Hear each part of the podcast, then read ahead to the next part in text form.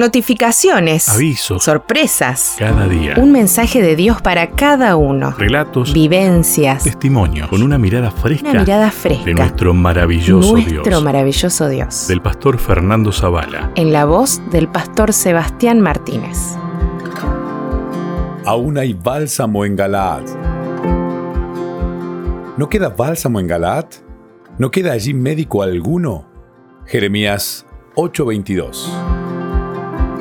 ¿Cuál es la diferencia entre remendar y arreglar? Nunca había pensado en ello hasta el día en que leí un ensayo de Susan Cook, titulado Todos necesitamos remiendos.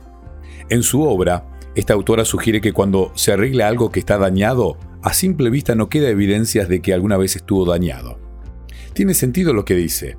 El automóvil que ha sido chocado, la licuadora que ha dejado de funcionar, una vez que han sido arreglados, a simple vista no dan evidencia de que alguna vez estuvieron dañados. Otra cosa sucede cuando hablamos de remendar. Según el diccionario de la Real Academia Española, esta palabra significa, en su primera acepción, reforzar con remiendos lo que está viejo o roto, especialmente ropa. Es decir, que a diferencia de los objetos arreglados, la ropa remendada todavía muestra evidencias del daño que una vez existió. ¿Qué punto quería destacar Susan Cook al afirmar que no es lo mismo remendar que arreglar? Que el remiendo no oculta su historia. Como ella misma lo expresa, el remiendo no dice aquí no ha pasado nada, muestra las huellas de que algo malo ocurrió, pero no se detiene allí. Además de preservar la historia del daño, también señala que todavía hay futuro. En otras palabras, el remiendo habla de nuevos comienzos. Dice que por muy rota que la tela haya estado, todavía tiene utilidad. ¿Es posible arreglar completamente lo malo que en el pasado hemos hecho, como si nada hubiera sucedido? No, porque las huellas quedan. Una relación rota, un corazón herido, un pecado cometido. ¿Cómo desearíamos que todo fuera hoy como si nada hubiera sucedido? Pero no es posible. No solo porque hubo una caída, una herida, un pecado, sino también porque hubo consecuencias.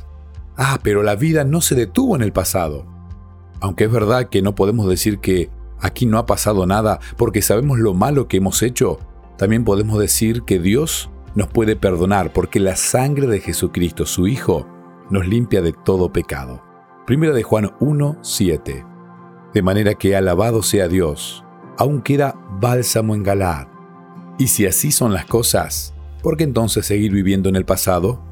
¿Por qué no agradecer a Dios porque la preciosa sangre de su Hijo nos ha dado perdón y redención?